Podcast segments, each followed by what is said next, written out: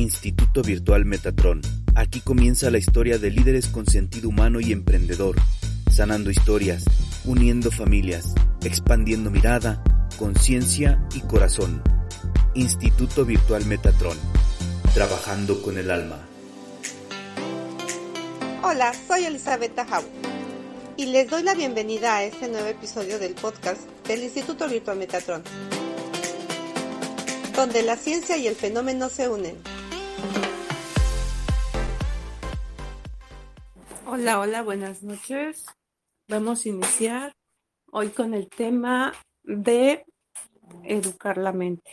En otras ocasiones hemos hablado y visto muchos puntos referente a cómo funciona nuestra mente, pero ahora hay que mirar cómo la vamos a educar. Muchas personas me preguntan cómo lograr sus objetivos. Y uno de los puntos que siempre menciono es enfócate. La frase ideal es enfocarnos. ¿Cómo logramos esto? Guardando silencio. ¿Y cómo guardamos silencio?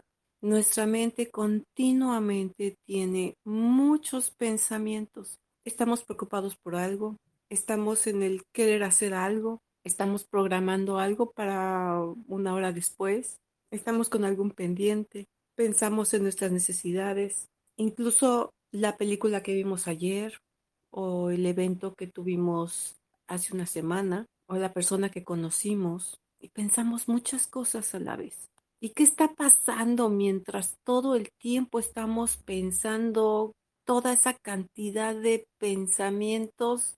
No está pasando nada, solo estamos dejándolos pasar. Nuestras manos estarán ocupadas haciendo algo, nuestro cuerpo estará en movimiento, quizá caminando, pero nuestra mente no deja de pasar escenas y frases y una infinidad de pensamientos que muchas veces no nos llevan a nada, la mayoría de las veces. Incluso vamos pensando cómo vamos a presentarnos con una persona, qué diálogo vamos a decir, o, o si quiero Em, aclarar un punto con alguien y dentro de mí hay un diálogo de cómo lo voy a decir y a la mera hora, cuando estás delante de esa persona, no dices nada.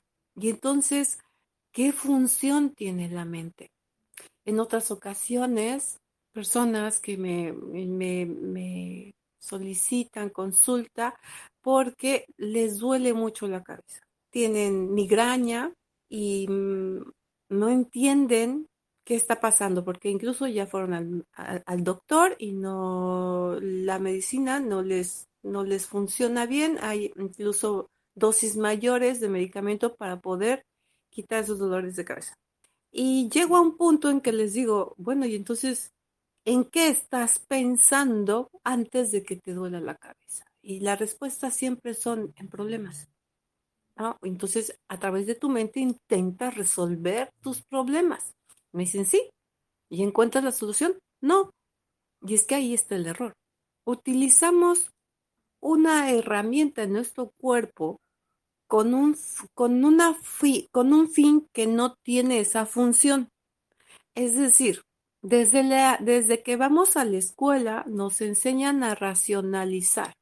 Desde ahí ya nos están programando no a pensar, sino a racionalizar y nos enseñan las matemáticas hasta que llegan los problemas, el análisis de los problemas y muchas veces no pasamos ni el examen ni comprendemos la explicación del maestro y vamos de menos a más en, en cuanto a mirar cómo se resuelven los problemas matemáticos.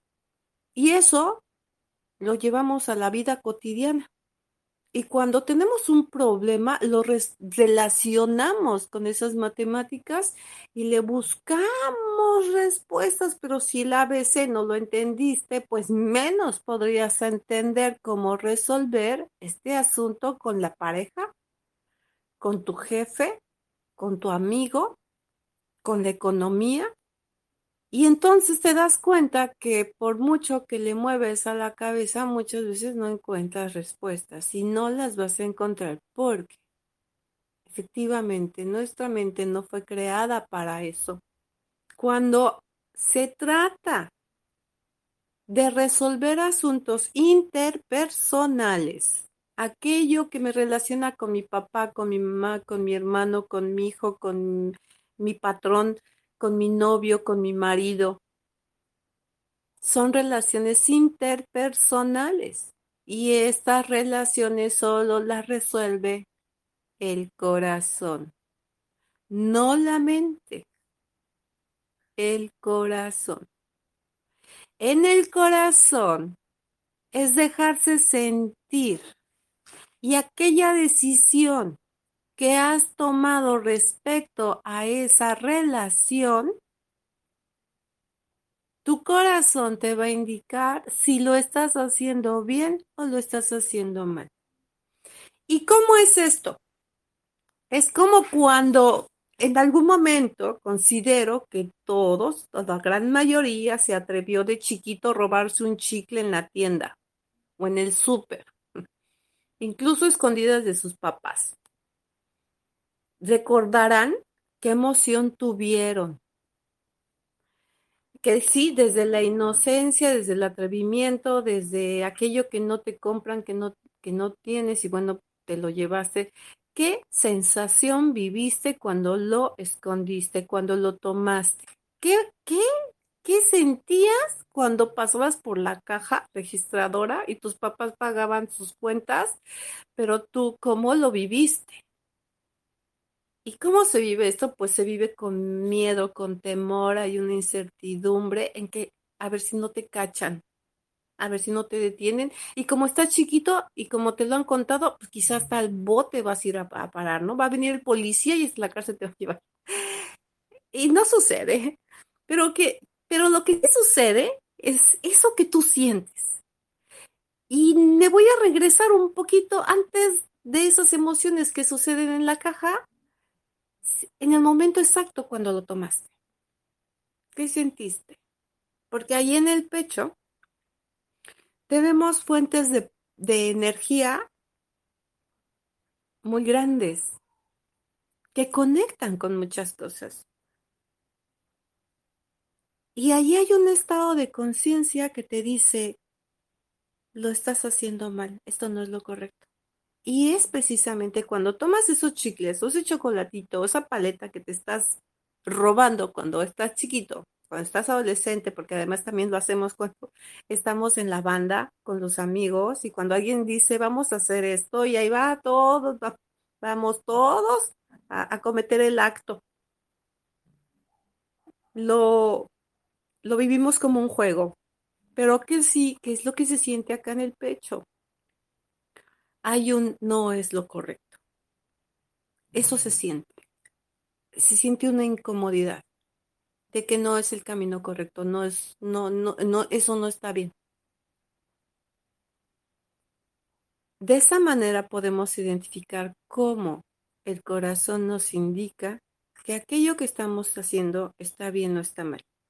Y lo mismo va cuando, por ejemplo, vas por la calle y te encuentras a un niño con muchas carencias y quieres hacer algo grande por ese niño y casualmente llevabas una torta en tu bolsa o unos bolillos, o acababas de ir a la tienda, llevabas unos dulces, no sé, unos chocolates y, y consideras en ese momento hacer una gran obra.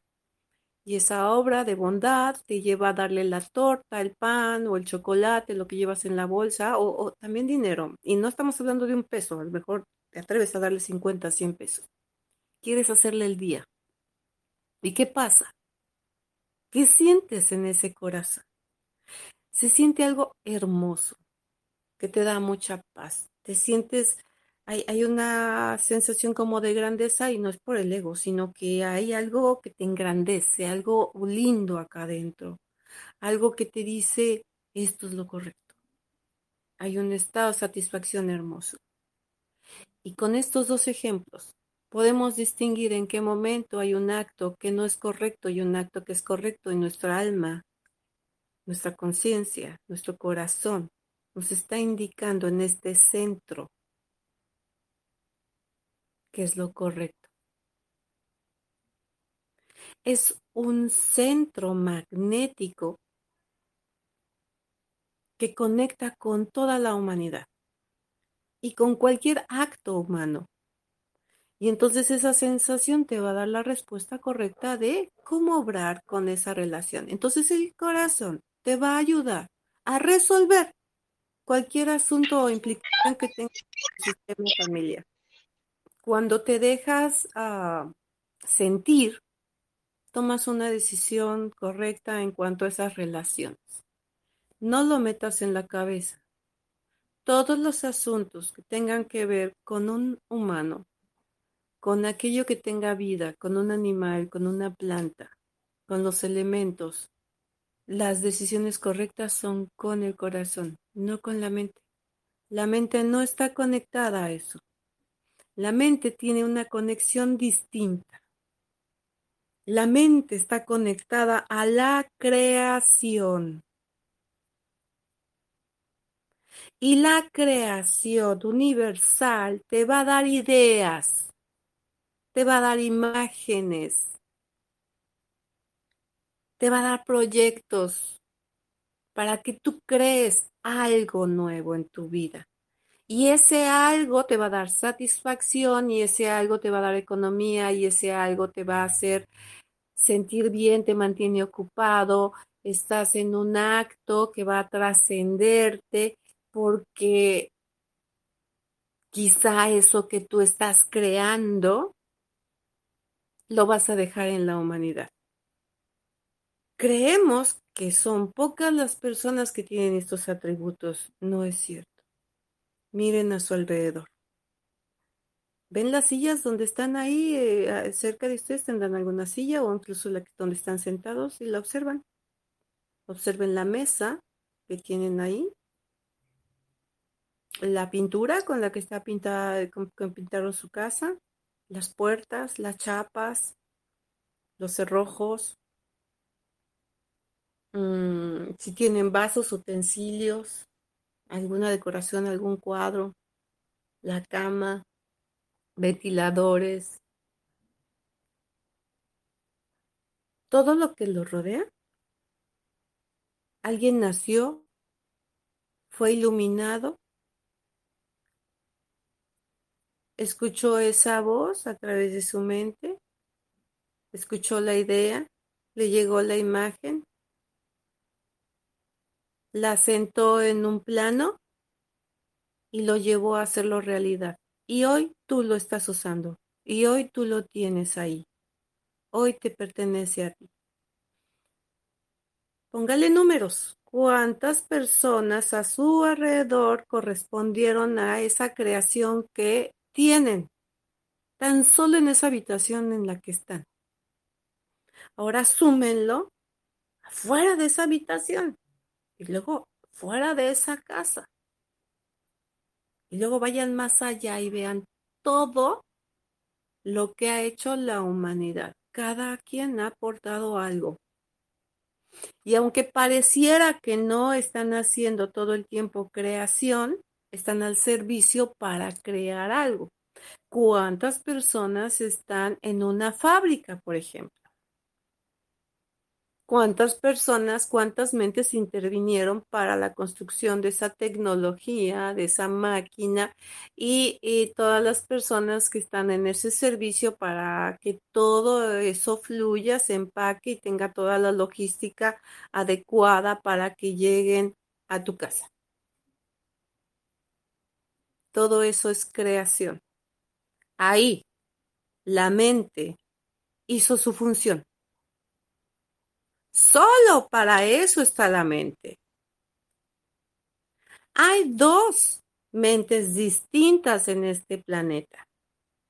La intelectual y la inteligente. La mitad del planeta son intelectuales, la mitad son inteligentes. ¿Qué hace la diferencia?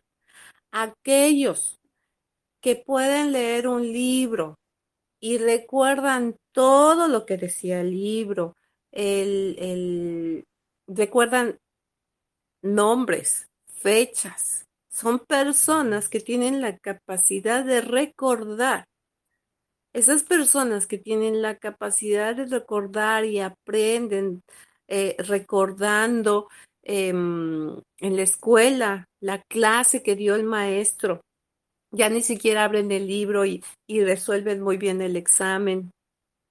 O estudiaron un día antes y al otro día se acordaron y contestaron las respuestas. Que sacaban buenas calificaciones. Son los intelectuales. ¿Y qué pasa con los inteligentes? Los inteligentes no tenemos retención de memoria. Podemos leer un libro y podemos redactar, contar qué decía en el libro, pero no nos vamos a acordar de los nombres de las personas que, que estaban eh, en el libro, en la historia, en el cuento, ni las fechas. Si estudiamos un día antes, al otro día se nos olvidó lo que venía en el examen. Y terminamos teniendo un 6, difícilmente el 7 y probablemente un 5.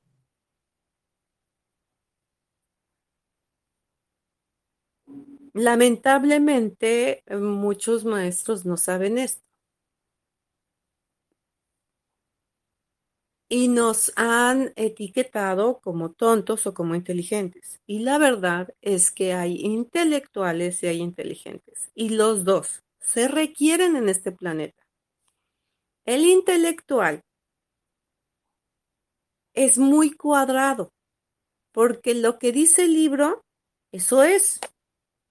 El inteligente, como medio se acuerda del libro, es eso, más todas las posibilidades que hay respecto a ese tema. Y entonces cuando vamos a crear algo, inventar algo, se requieren de las dos mentes, porque el intelectual, al ser muy cuadrado, sabe que la fórmula precisa y exacta no, le va a dar un resultado. Pero ¿qué pasa si en esa investigación no llega a concluir el resultado que espera?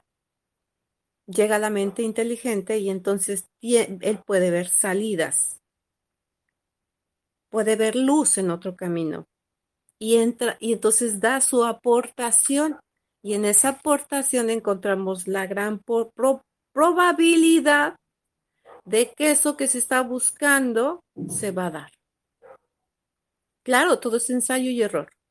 Vamos aprendiendo sobre la marcha, pero sí que estas dos mentes son cruciales en el planeta. Estas dos mentes han logrado todo esto. En los mexicanos se ven muchos inteligentes, porque si no tenemos al plomero, vemos cómo le hacemos, pero resolvemos el, gotero. Que si no hay una llanta, vemos cómo le resolvemos, pero que, camina el auto, camina el carrito del niño. Siempre estamos buscando estrategias para que las cosas funcionen y no necesariamente se utiliza el tornillo, el pegamento, el clavo que se, se determina que se tenga que hacer. Una cosa es hacer las cosas bien y otra cosa es sacar de, sacarnos del conflicto en ese momento. Y muchas veces no tienes las herramientas. Oh, miren qué maravillosa es la mente cuando funciona de esta manera pero no la pongan a trabajar para resolver problemas personales. No lo van a lograr. No funciona. Sigan su corazón.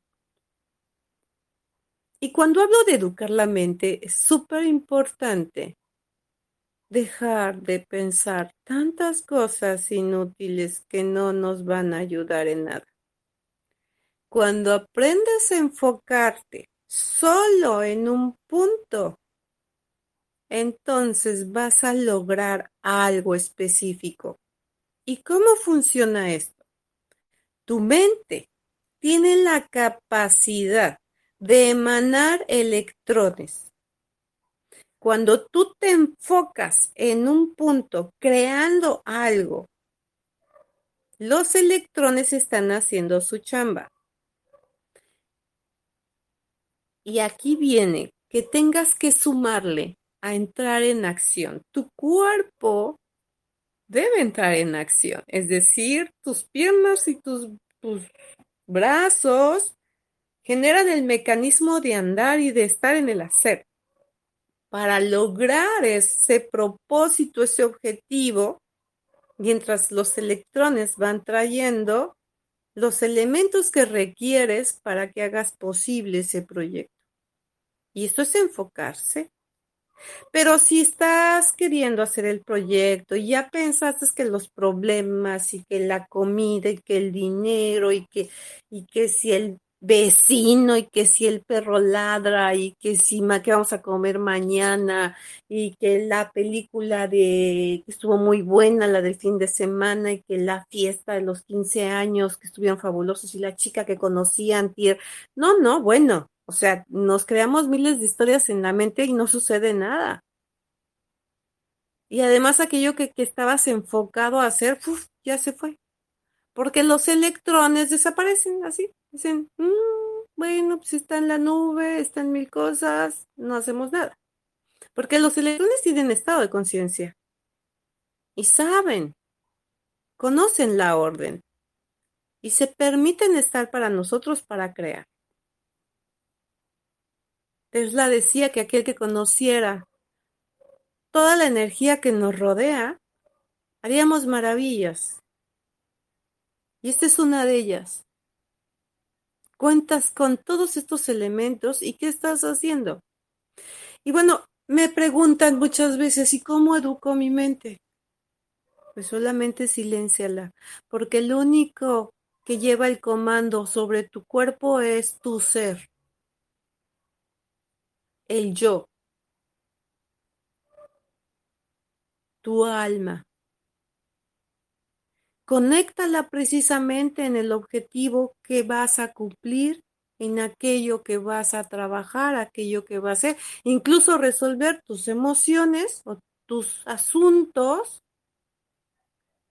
para que puedas enfocarte en algo. Ese es el capitán que conduce el auto. El auto es tu cuerpo. Tu mente es un motor.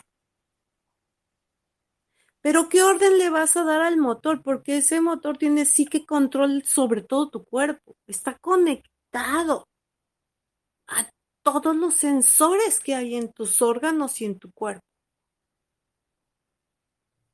todo lo hacemos de una manera mecánica, tan mecánica que no te das cuenta que tu mente mueve un dedo o un brazo porque tú ya lo pensaste, porque tú ya lo decidiste.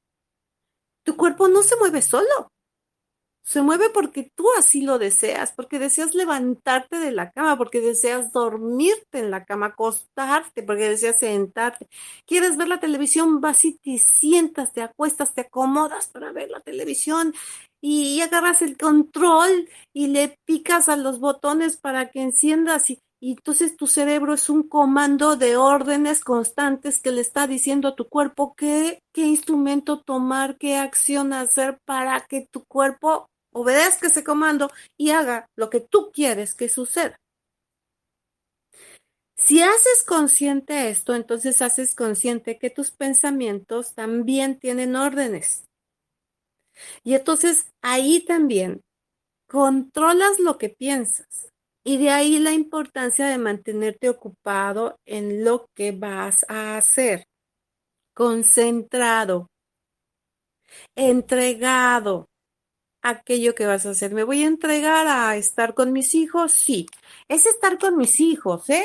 Es vamos a ver la película todos juntos, todo muy padre, disfrútalos, tócalos, siéntelos, vamos a comer unas palomitas juntos, miren, está muy buena dialogar la película, pero no voy a estar pensando en la chica que vi hoy, ¿eh? ni con el chico que vi hoy, ni estoy con mis hijos cuando estoy pensando o, en lo que voy a hacer mañana, ni y qué mandado voy a comprar mañana y, qué hace falta y, estás viendo la película, porque estás pensando y tienes a los hijos y les dices que quieres que... ¿Que no estás ahí? Que no estás ahí porque estás pensando y cuando estás pensando y estás viajando, ya estás en otro lado es estar conectados, es estar en el presente, es estar creando una realidad donde los demás puedan sentir. Y entonces haces que ese momento tenga mucha calidad. tenga la entrega específica y además te permites a ti disfrutar ese magnífico momento.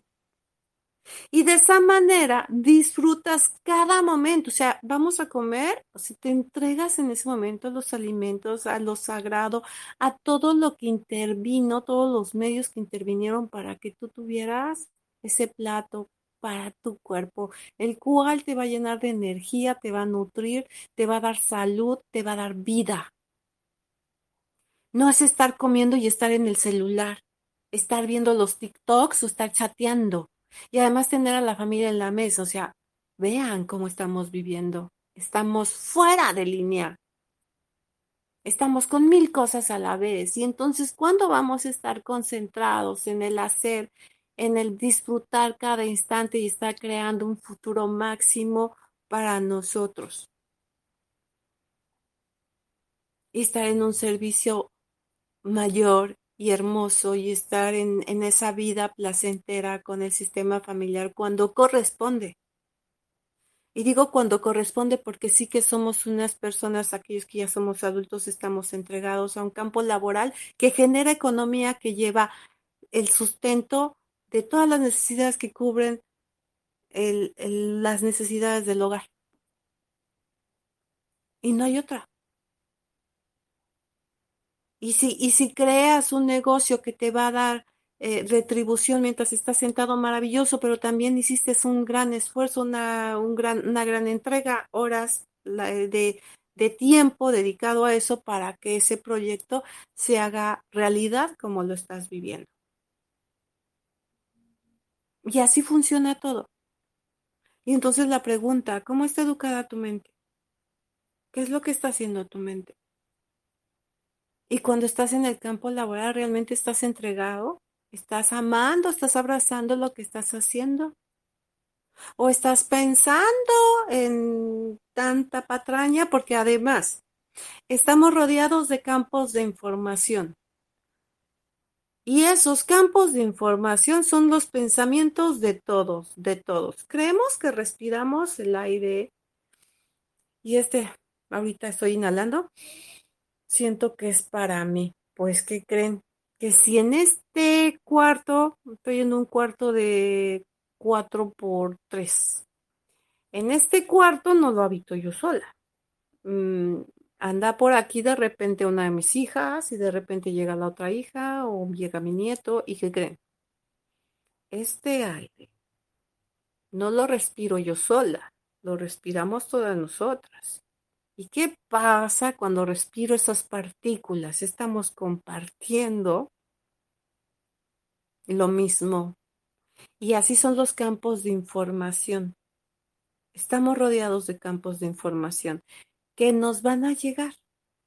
A veces nuestros pensamientos no son de nosotros. Y es que estamos abiertos a eso. Nuestro cuerpo está programado para eso para poder identificar a través de nuestra aura lo que siente el otro, lo que piensa el otro. Solo que nadie nos los ha enseñado.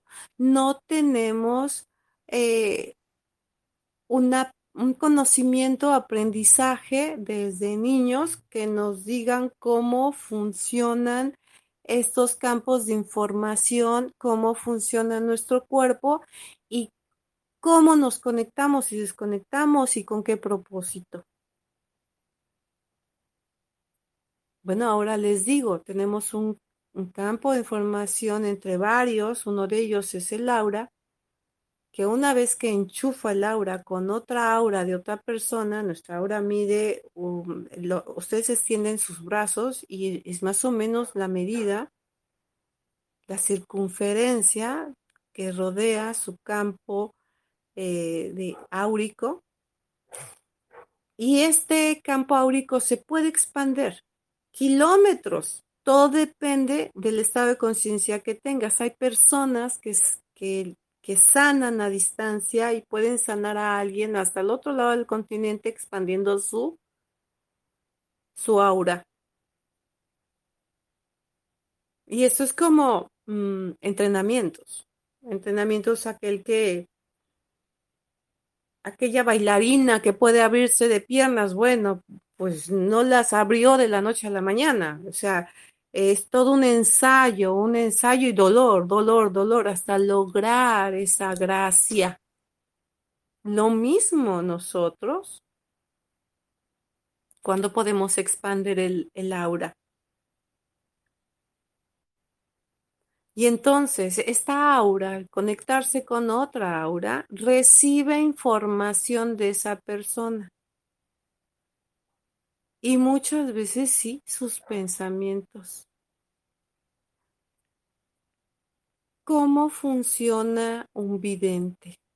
Un vidente sabe entrar perfectamente a tus campos de información y puede ver muchas cosas que hiciste antes o que van a suceder después. La línea del tiempo no existe como nos las han pintado, no es lineal. Está englobalizada. Hoy, aquí, ahora, en este momento, somos el resultado de un pasado y en este momento estamos creando un futuro mi acción crea un futuro. ¿Qué está pasando ahorita? Que la que yo les estoy compartiendo va a ser una transformación en ustedes, va a ser, les, y, y si no lo hace la transformación, al menos les dejo algo que los deja pensando y algo va a pasar en el futuro. Y esta información va a crecer, no se queda aquí así. Entonces el tiempo es todo. No es lineal como, lo, como nos los han enseñado. Entonces, cuando yo me conecto con el otro, ¿cuántos pensamientos pueden entrar en mí? Sin yo darme cuenta, sin yo haber sido enterado o desconocer esta información. Muchas veces no se han dado cuenta cuántos pensamientos vienen de quién sabe dónde, que no saben ni de qué es, ni por qué lo estaban pensando, que no tienen ni relación con, con lo que ustedes hacen o hicieron o quieren hacer. Sí, nos llegan pensamientos ajenos que no nos corresponden. No permitamos que nada, nada, nada invada nuestro espacio a menos que sí exista una intención positiva para ello, porque para, por, por algo está aquí. Y sí que hay una intención, pero eso sería otro tema.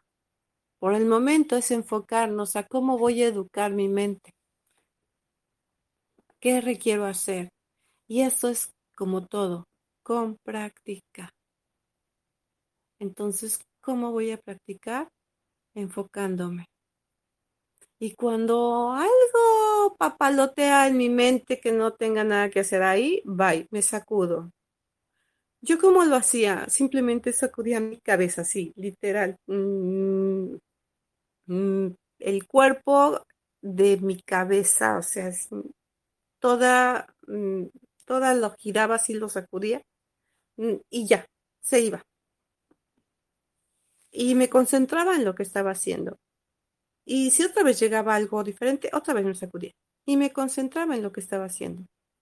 Llegó un momento en que ya pienso lo que quiero pensar, hago lo que quiero hacer y creo cuando quiero crear. Me enfoco y disfruto cada momento, cada instante hay intenciones mayores de hacer muchas cosas, pero también estoy consciente que el tiempo es una medición y que corresponde cada momento a algo distinto. Solo que me entrego en cada momento y cuando me entrego solo me enfoco en eso. ¿Cómo lo quieren hacer ustedes? ¿Cómo lo hacen? Comiencen a hacerlo y verán que su vida, sus emociones van a cambiar.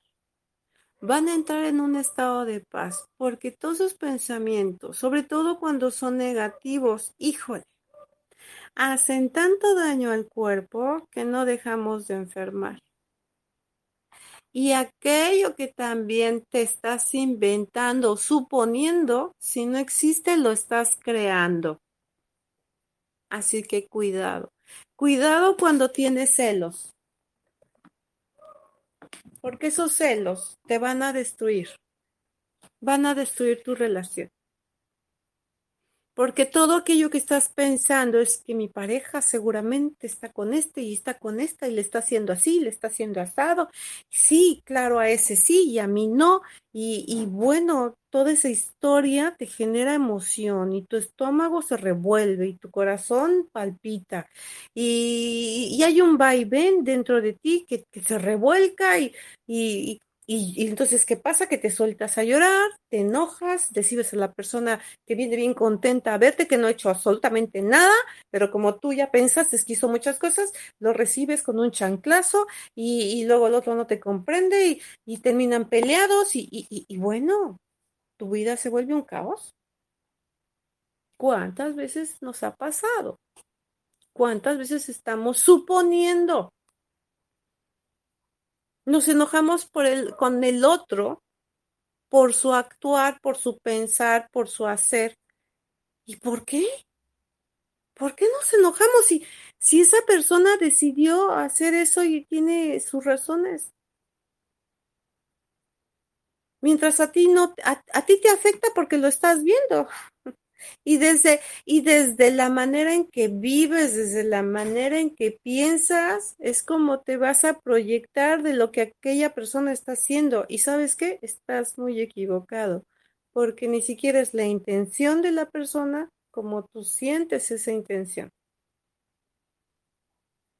Todos estamos equivocados con respecto a cómo piensan, cómo obran los demás o hasta por qué lo hacen. Y estamos equivocados porque cada cabeza es un mundo.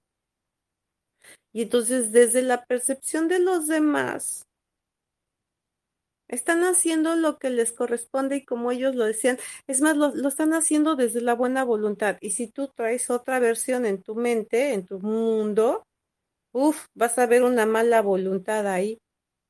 ¿Y cuántos conflictos nos generamos por eso? Es más, ni siquiera se lo platicas o lo reclamas o se lo dices y ya te guardaste un conflicto. Un día me acuerdo eh, que yo veía a mi suegra molesta conmigo y eso duró por mucho tiempo.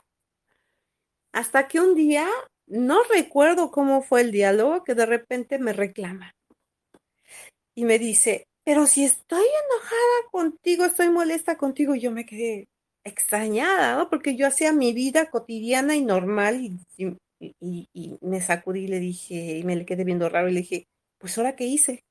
Así le dije, pues ahora qué hice. Pues es que no te acuerdas. Tú el otro día me vistes con mala cara por todo lo que yo estaba haciendo y, y ta, ta, ta, ta, ta, ta, ta, ta, ta. Y yo, ¿cuándo fue eso? Eh, y ya, me hace, me hace santo y seña del tiempo y bueno, resultó que eso había sido como hace tres meses y que desde ese entonces está enojada porque yo le había hecho un mal de ojo. Ah, híjole.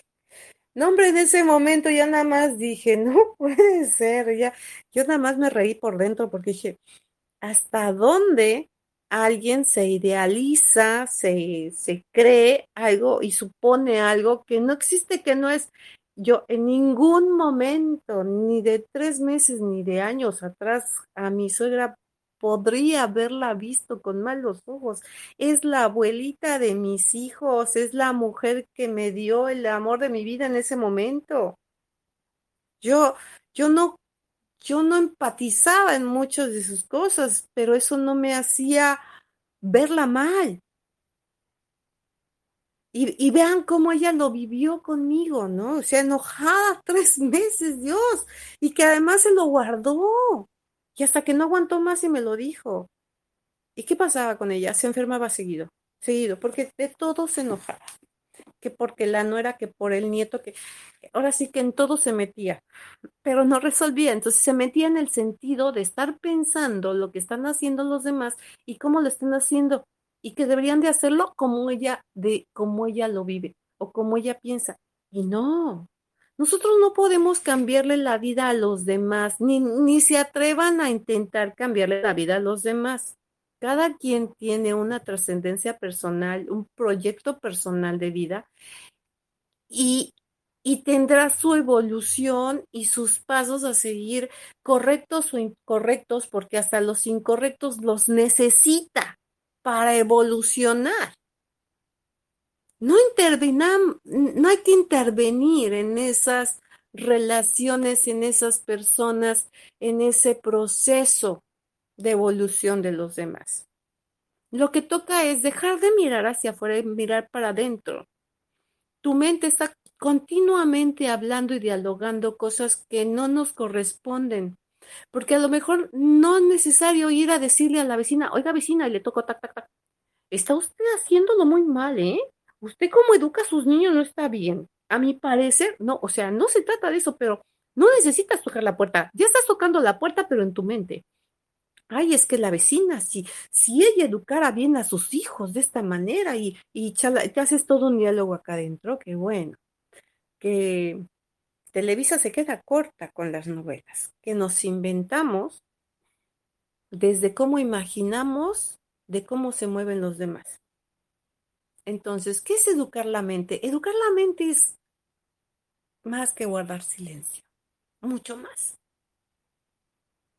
Es educar, educar y educar y educar a tu mente a estate quieto, estate quieto, no dialogues, no juzgues, vamos a pensar en positivo, vamos a dialogar, crean cosas lindas para ustedes para que esa conexión cerebro-cuerpo los haga vibrar, los haga sentir escalofríos lindos, eh, sea una relación orgásmica.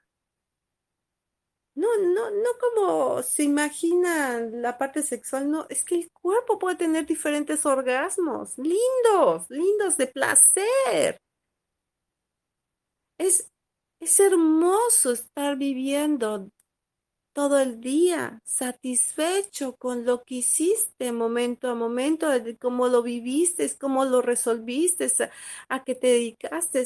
Y entonces en tu vida no hay problemas, no existen, no existen porque además dejas de entrometerte en los demás. Dejas de mirar la vida de los demás. Es mírate al espejo y resuelve tu vida. Mírate al espejo, alinea, alíneate tú. Crea algo divino en ti. Y proyectate ahí. Y en todo lo maravilloso que quieras hacer. Así. Así de maravillosa es nuestra mente. No dejes no le sueltes las riendas, que dentro de ti hay un, un león que domar. Y esa es tu mente. Ahora vamos a pasar a preguntas y respuestas si alguien las tiene. ¿Alguien quiere comentar algo, preguntar algo, tiene alguna duda?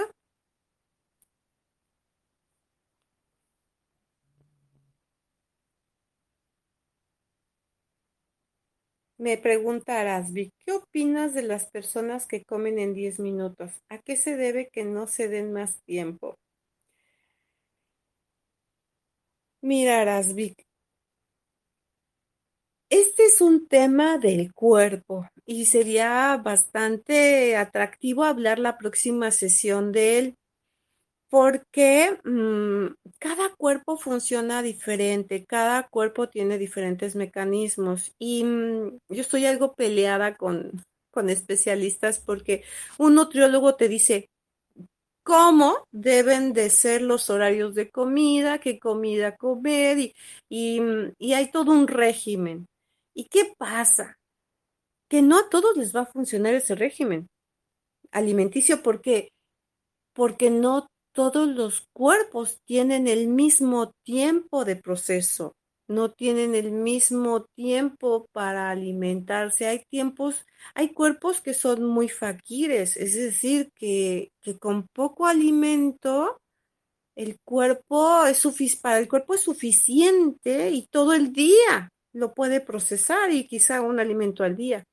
Hay personas que no, que requieren más alimento y con mm, diferentes tiempos para consumir esa energía, porque el cuerpo necesita quemar esa energía.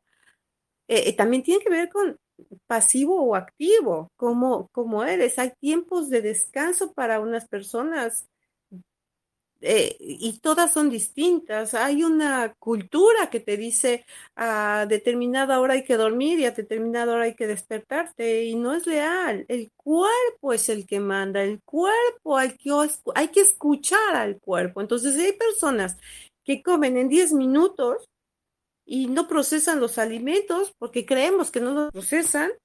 Si está bien para ellos, está bien. Yo soy una de las personas que comen menos de 10 minutos y es impresionante. O sea, yo he ido a comer con amigas. Vamos, vamos a poner, porque bueno, cuántas experiencias se viven, ¿no? Eh, la familia, los amigos. Y, y tengo una amiga que come lenta la sopa, pero lenta hasta que está fría sus... Ni la mitad lleva y ya está fría la sopa. Y yo me la devoré. En dos cucharadas ya me la tomé.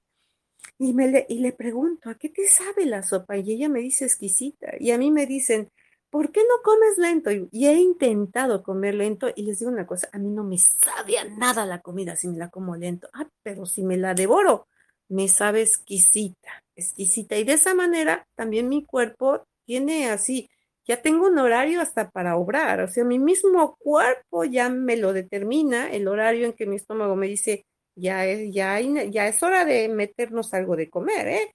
¿eh? Me va avisando, o sea, ¿y qué hacemos con los niños? Ya es hora de comer y, y deja de jugar y deja de ver la televisión y vamos a comer. No, no, y si el niño no quiere, el niño tiene bastantes baterías, además las, los niños están hechos para reservar muchas energías, muchas, están diseñados para cualquier eh, eh, asunto de la naturaleza, eh, el vivir algún catástrofe, un niño sobrevive a ello, porque está preparado, su cuerpo está preparado ello, es lo que no lo da el adulto.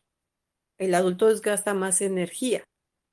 Entonces, es, es, es un tema muy extenso y y lo que, ¿qué opino? Pues opino que hay que respetar cada cuerpo como, como funciona. Incluso no juzgar quien está, eh, quien está por sobrepeso, porque también tiene ahí una implicación familiar, tiene una implicación emocional muy grande. Y a través de la comida está desahogándose ese, esa pena, ese dolor, esa necesidad. Entonces ahí hay, hay algo que también nos toca respetar, porque cada quien tiene a su niño herido, cada quien tiene una historia dolorosa que contar, cada quien tiene su asunto y es perfecto. Y, cada cuerpo es perfecto como cada auto que sale de, hay diferentes marcas de autos y cada uno, unos están hechos para correr, otros para cargar mucho material, otros están para nada más eh, el conductor y el copiloto, y, unos chiquitos, unos grandotes, unos de lujo, otros austeros, unos con, con super y radios, otros sin nada de nada. Así, así como los autos, así son los cuerpos humanos. Así que vamos a ir respetando cómo funciona cada quien, ¿vale? Listo.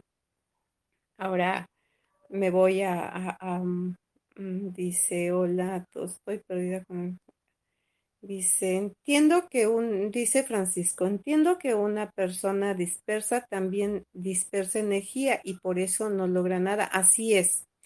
Hay un, les recomiendo mirar en, en, en internet, pónganle Doctor Quantum y las partículas de materia. Eh, y ahí pueden, eh, Doctor Quantum nos explica que la ciencia ha descubierto que las partículas tienen conciencia. Y para ello hicieron un ejercicio eh, donde, donde, donde ponen ranuras y por esa ranura tiene que entrar las bolitas de masa para que generen un patrón, pero cuando hay más ranuras se genera interferencia. Eso lo podemos llevar a, convertirlo en, el tema del cerebro. Si el cerebro solamente se enfoca en una ranura y quiere generar un patrón y ese patrón es específico, se va a crear.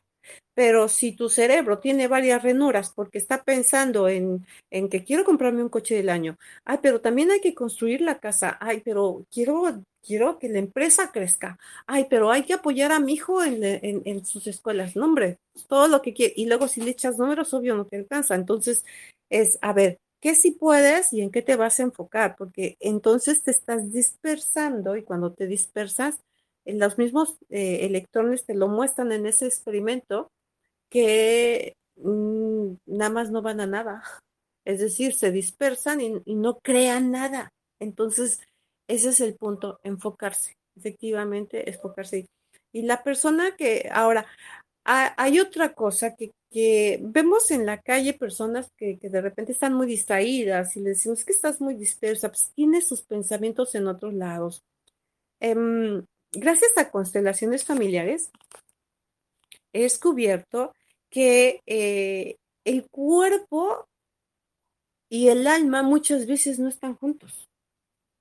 Porque el alma se desconecta y, está en otro tema, está en el, mm, vámonos a un, a un extremo, ¿no? Acaba de fallecer alguien que tú amabas mucho y vas a, vas a la escuela y vas a laborar y tienes que atender cosas de la casa o atender a tus hijos, pero ¿dónde está tu alma? Tu alma realmente está perdida en la muerte, está con el muerto, está llorándole al muerto, porque es alguien a quien tú amabas, puede ser un hijo, la pareja, o tu madre, tu padre, es algo muy grande para ti y tu alma está en ese duelo. ¿Y tu cuerpo qué hace? Se mueve, está estudiando, está laborando, está haciendo de comer, atendiendo a los hijos, pero realmente estás dividido. Y cuando estás dividido no estás presente y entonces ah, efectivamente ahí también estás disperso, porque no estás en, el aquí y ahora completo en el accionar con tu sistema familiar o con lo que corresponde en ese momento. Así funcionamos. Luego dice, yo no puedo, Lochet dice, yo no puedo comer rápido y prefiero hacerlo lentamente. Bueno, sí, es que así cada uno de nosotros disfruta como el cuerpo disfruta y determina cómo alimentarse. Dice Arasvik, a mí desde pequeña me han dicho que soy muy lenta para comer porque utilizo la hora. Perfecto, está bien y si así lo disfrutas, sigue comiéndolo así y que nadie interrumpa eh, la manera en que comas. Síguelo disfrutando. Dice Francisco, una persona que tiene pensamientos negativos, ¿cómo los puede cambiar? Y tiene una forma más aceptable dando salida a sus necesidades, aspiraciones sin estar malhumorado? Bueno, eh, ¿cómo cambiar los pensamientos negativos? Miren, aquí definitivamente se requiere ayuda profesional. Eh, hay muchas cosas que no podemos solos. Una cosa es que tengamos la información y otra cosa es que tengamos la guía y la guía está para que uno y dos, uno y dos, uno y dos, digo, siempre he dado el ejemplo de que quieres cambiar, transformar tu cuerpo, bueno, pues una cosa es seguir algunos videos que hoy en día ya los tenemos y otra cosa es tener al entrenador. Yo lo viví, digo, mm, yo estaba en un grupo de, de, de, he hecho diferentes tipos de ejercicios y cuando estaba en un grupo de, de, de entrenamiento, eh, pues el entrenador decía cómo y, según yo lo hacía igual. Hasta que el entrenador se seguía, se acercaba a mí y dice, no, enderezate más, no, dóblate más, agáchate más, no, e, es de esta manera. O sea, decir, me daba las correcciones precisas para que yo no terminara lastimada. Luego mi hija terminó, eh, eh, bueno, se ha dedicado a estudiar este, todo esto de entrenamiento y cuando me he atrevido a hacerlo sola, mi hija, sin nada más con verme, me dice, mamá, lo estás haciendo mal. E, es, y le digo, es que así está el video, no, mamá, eh, pero tú lo estás haciendo mal. El del video lo está haciendo bien, tú lo estás haciendo mal. Y es que no te estás dando cuenta. Tú sientes que lo estás haciendo bien, pero lo estás haciendo mal. Y sí, necesitamos siempre la guía, el entrenamiento de cómo, entonces ya le digo a mi hija, bueno, entonces, ¿cómo lo hago? Ya, y ella ya me, indica así la precisión de posición para hacerlo bien. Y, así me dice, porque si no lo haces bien, te vas a lastimar y tampoco estás haciendo trabajar el músculo. Y eso es cierto. Entonces, es así. Todo entrenamiento requiere un asesoramiento y sobre todo el, somos dados a ser eh, de cierta manera irresponsables y ser apáticos, porque siempre hay hacer muchas miles de cosas, ¿no? Y, ay, me propongo todos los lunes hacer esto. Eh, no es porque al rato, el lunes siguiente aparece algo más importante y dejaste de hacer eso y ya, no lo hiciste. En cambio, si tienes un compromiso con un profesional eh, y además estás pagando, bueno, no vas a tirar tu dinero, ¿verdad? Entonces, este, pues estás ahí, que te estén eh, llevando. Entonces, cuando tienes pensamientos negativos, tiene que ver con emociones que ya traigo negativas. Eh, asuntos que me pasaron a mí que ya no puedo con esto, entonces ha generado en mí pensamientos nada apropiados eh, y, emociones nada apropiadas conmigo, entonces sí requiero de un profesional. Em, y, y como, y dice, bueno, pues, ahí, bueno, ya con eso puedes cambiar eh, pueden cambiar esa, esa manera de ser. Ahora, ¿cómo, ¿cómo, la persona que vive con esas, con esas personas malhumoradas, mal encaradas, em, que tienen mm, neurosis, puedes llevar a tener una buena relación con esa persona? No, no es posible, porque son diferentes vibraciones. Ahora, cuando tú tienes ese tipo de relación con esas personas, tienes que preguntarte hacia ti misma, yo qué hago con esta persona, porque tú tienes una función en esa relación. Y algo te está trayendo y algo estás resolviendo para eso. Así es que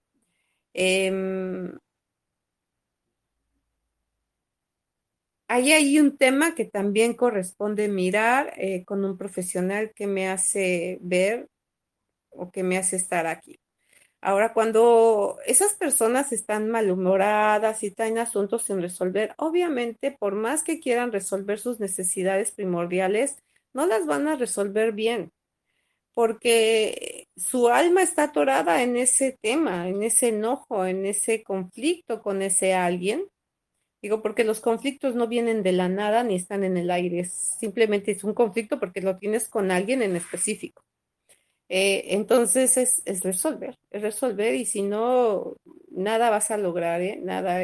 Em, ¿Quiénes son los que, quiénes son los que más ah, se acercan a buscar ayuda?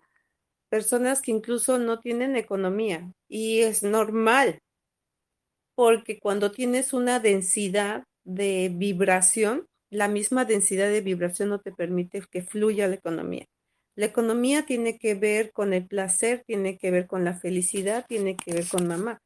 Entonces, cuando no hay esa conexión, no hay esa sensación, pues la economía no fluye.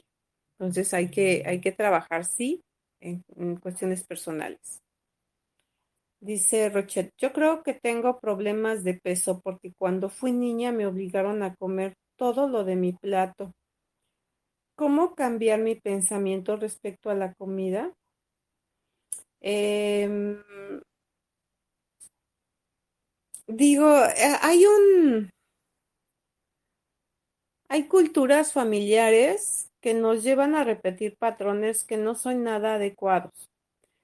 A mí, en lo personal, me enseñaron a, a acabarme el plato también. Y cada que me acababa el plato me decían que era para mi bien porque me iba a nutrir.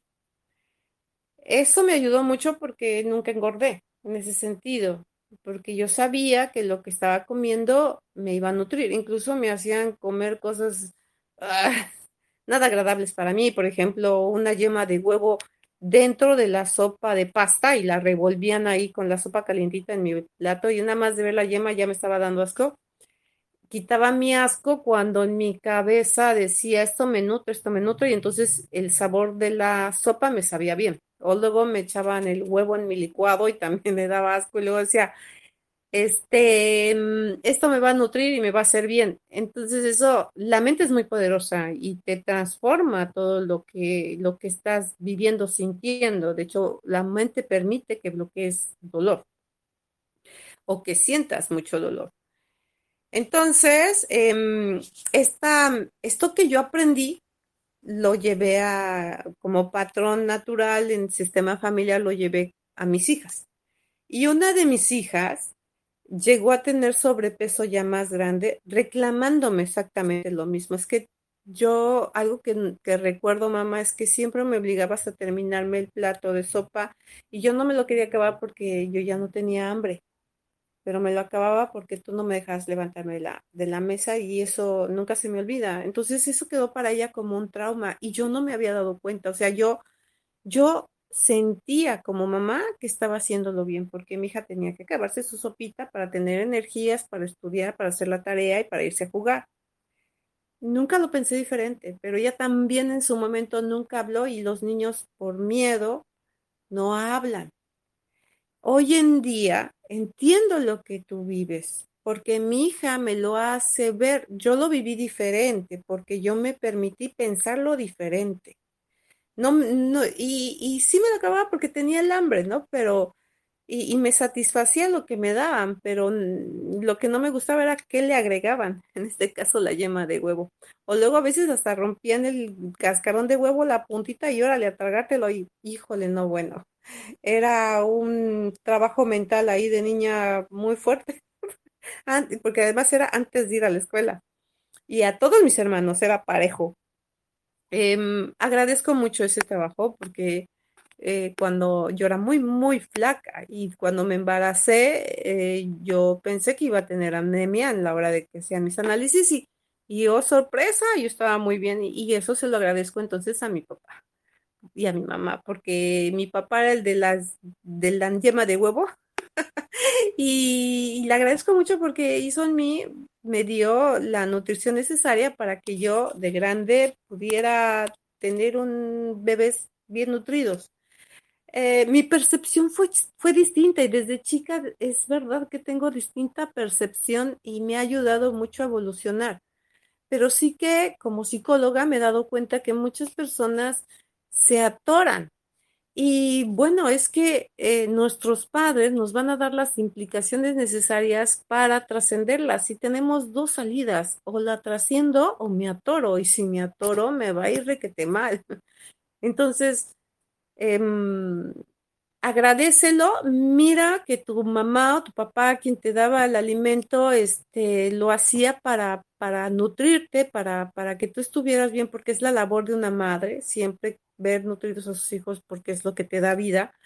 Eh, y transforma ese pensamiento y decir, bueno, mamá, gracias, papá, gracias, porque me, me, daban vida a través del alimento y en ese momento decidir y decir y decretar y aquí se acabó eso. Ahora yo me hago cargo como adulta y me alimento yo, me hago cargo de mi alimentación y eh, decido comer solo esto, solo esto, solo esto, solo esto. Y ya cambias el, el patrón conductual con el que tú vienes educar, ¿vale? Y así lo puedes transformar. Si no lo logras, entonces sí vas a requerir uh, terapia para que puedas eh, salir de eso. Ahora, esto de terapia no lo suenen, no suena tan, no se lo imaginen como algo tan largo. Constelaciones familiares en una constelación, un tema, el que sea, se resuelve y es, es increíble, es mágico, porque en verdad que resolvemos desde la emoción. Dice Rochet, ah, eh, no, mm, sí, el problema ahora es que puedo ya no tener hambre y como todo por ese pensamiento que tengo fijo en mi mente. Pues ya nada más cambia el pensamiento, Rochet. Em, dice Francisco, y si es al contrario, es decir, personas que nunca dejan de comer, en especial en la noche, son muchos temas. Acuérdense que cada quien tiene una vivencia, cada quien desde esa vivencia tiene una reacción y, y no, no todo se puede generalizar. Digo, hay temas que, que se hablan en general Pero ya cuando hablamos en individual, cada persona tiene un proceso distinto. Entonces es mirar qué es lo que está pasando ahí. Si hay alguien por la noche en especial come mucho, pues algo está sucediendo ahí si es anormal. Y si, si entra dentro de su cuerpo normal, de su, su reloj biológico normal, pues es perfecto. Entonces habrá que ver qué, qué, qué está pasando ahí. Digo, yo, por ejemplo, yo soy nocturna. Yo, mi vida es nocturna. Entonces, yo cuando em, a mí me decían, y siempre me han dicho los doctores, que mi hora de, desayuno, de, alimento primero, es a las 9, 10 de la mañana. El segundo es a entre las 12 y 1, y luego debe haber un tercero entre las 5 y 6, y luego el último entre las 8 y 9 de la noche. Bueno, y, es algo con lo que les digo a los doctores, es que, a ver, yo no, estos no son mis horarios. Es, y me dicen, es que tienen que ser tus horarios. No, yo me levanto a 11 de la mañana, o sea, mi primer alimento ni siquiera es a las 11, es cuando mi estómago me lo está solicitando y estoy hablando ya a las 12 del día. Pero dejo esperar un poco más, que ya a la una de la tarde estoy comiendo la, mi primer comida y con el plato de una de la hora, que es del día general, de una comida buena. Es como y como bastante, y como bastante bien. Y de ahí, mi segundo alimento es hasta las 8, 9 de la noche. Y de ahí un tercer alimento, y eso si mi estómago me lo pide, será hasta las 3 de la mañana, porque me ando costando entre 4 de la mañana, entre 3 y 4 de la mañana. Entonces puedo tener hambre entre aproximadamente me da como por entre las 2 y 3 de la mañana. Y ahí, ¿qué como? Algo súper sencillito, súper que un, vaso de leche con pan o una fruta o un yogur, algo, algo que ya calme mi estómago leve porque ya voy a dormir. En un par de horas más, una hora más, ya voy a dormir. Esa es mi hora. Natural, desde que soy, em, desde que yo eh, estudiaba en la secundaria. En, la primaria, pues me controlaron mis padres, pero vea que en la secundaria ya empezaba yo a hacer de las mías como mi cuerpo me lo pedía, porque yo sufría mucho. Cuando a mí me levantaban muy temprano, cuando a mí me obligaban a comer algo, y aunque lo tomara mi pensamiento diferente, pero de alguna manera me estaban imponiendo algo que dentro de mí decía que no era así. Eh, si ven las historias familiares, tampoco encontrarán a alguien que se desvele tanto pero sí que lo mío es eh, en las noches, cuando yo eh, laboro, porque mi hábito en las noches es estar en un libro, en un cuaderno o en una computadora o en un celular y todo el tiempo es aprender o enseñar o preparar clases. ¿Y qué pasa en esos momentos? Entro en trance. Entonces, cuando entro en trance, eh, me entra ah. mucha me trae muchísima información que por eso me gusta compartir. Eh, entonces, eh, mi misión de vida es distinta a la de muchos de ustedes que tienen otro tipo de servicios y, solo me dejo llevar. Así es que, eh, y, no por eso me van a decir que, estoy mal. Digo, tengo 54 años, no tengo diabetes, no tengo este, eh, esto que, que hablan de, de, falta de descalcificación o eh, ningún ni colesterol, no mm, me han hecho análisis y es completamente sana, ¿no? De repente si me enfermo como cualquier otra persona, he pasado por dos virus, ya pasé por el coronavirus, he pasado por el dengue y, ve, y sigo entera, y sigo entera y, y, para mí no hubieron secuelas de, de, de, de corona, del COVID, al mes, eh, mes 15 días ya estaba haciendo ejercicio. Así que em, no se fíen en que lo que es las, de la ciencia sea tan precisa. La ciencia nos ha marcado cosas con mucho valor, pero cada cuerpo humano funciona distinto y eso lo he aprendido estudiando diseño humano. Cada cuerpo es distinto y lo he vivido desde yo, o sea, y y, vivo, vivo mi vida mm, saludable, aunque para, para los médicos consideran que no es saludable que me duerma tan tarde, créanme, o sea, hasta me siento más joven. Siento que la luna es mi amiga y, y, es, es, es, algo, es algo mágico para mí. Y así cada cuerpo tiene su conexión con esta tierra y con el universo y tienen su, su reloj biológico eh, natural, específico y nadie debemos juzgar al otro cómo funciona. Hay energías en el cuerpo que funcionan diferente también eh, descansos en diferentes tiempos, en diferentes horas. Hay, hay unos que con 20 minutos ya cargaron pilas, hay otros que necesitan más de 8 horas para cargar pila y así es algo normal en su cuerpo porque así están creados. Así que este, no juzguemos y bueno, pues la otra clase hablaré del cuerpo que también tiene que ver con el tema del diseño humano. Que, que ya estamos saliendo un poquito de neurología, sin embargo, nada o de PNL o de em, eh, metaconciencia, todo está unificado, mente, cuerpo, alma, eh, están unificados, así es que somos parte de un todo y una cosa no funciona sin la otra. Así que bueno, seguiremos aquí en, contacto y, bueno, es un placer estar con ustedes. Eh, dice, muchas gracias, eso parece ansiedad. Bueno, aquello que, parezca ansiedad, eh, también ahí es un asunto de emocional, así que em, a trabajar, a trabajar con eso y bueno, pues los invito a tomar terapias también. Eh, subo algunas ah, menciones en el grupo respecto al tema y pues nos estamos conectando la próxima semana. Fue un honor, un placer estar y compartir con ustedes. Soy Elizabeth Ajau pasen un maravilloso descanso y una bendecida semana.